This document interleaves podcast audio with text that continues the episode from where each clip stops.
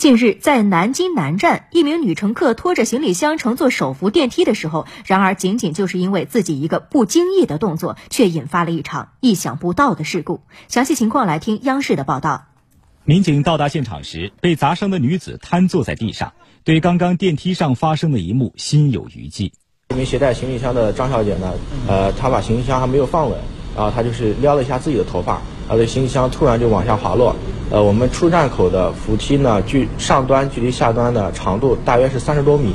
啊，行李箱呢，经过就是将近三十米左右的呃距离，就是加速之后呢，已经就是动动能已经非常大了。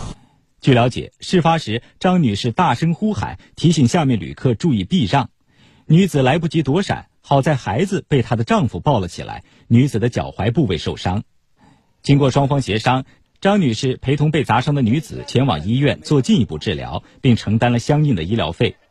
警方提醒，在携带行李箱乘坐扶梯时，一定要抓牢行李。如果行李箱过大过重，尽量选择乘坐厢式电梯。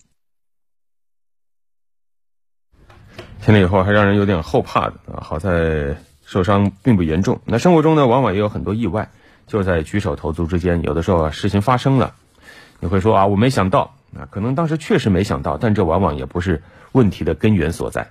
对于这种情况啊，我们还得再追问一句：那为什么没有想到呢？